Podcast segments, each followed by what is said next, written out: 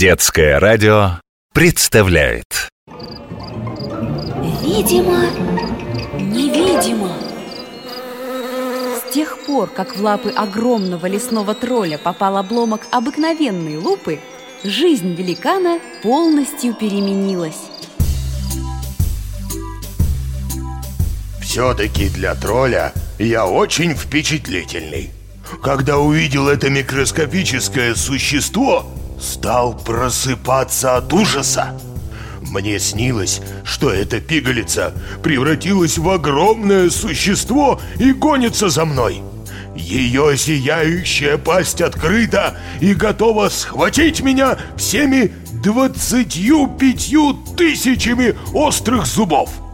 Ведь именно столько находится их в пасти этого малюсенького зверя. Когда я разглядел их в увеличительное стекло, потерял покой. Теперь вот э, кое-как привык.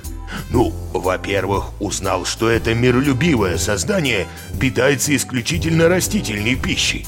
А во-вторых, ну, в нем все-таки всего 2 миллиметра роста. Но я отвлекся. Сегодня речь пойдет об одном микроскопическом жителе моего невидимого аквариума. Улитки акролюкса.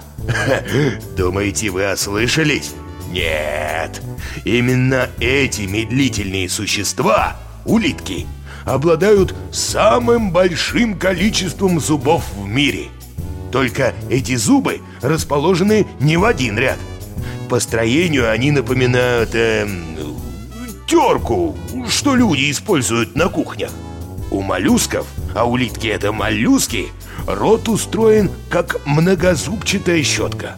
О, ха, смотрите, акролюксы выползают на стенку аквариума. Вот, вот, вот, вот, вот, вот.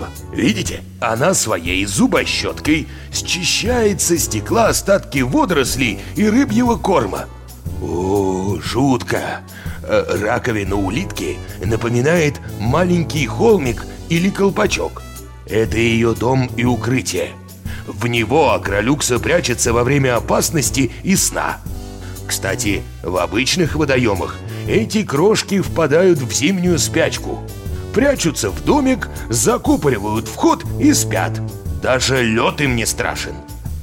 Знаете, иногда я сам мечтаю стать улиткой путешествовать по планете с домиком на плечах и рассматривать мир через лупу.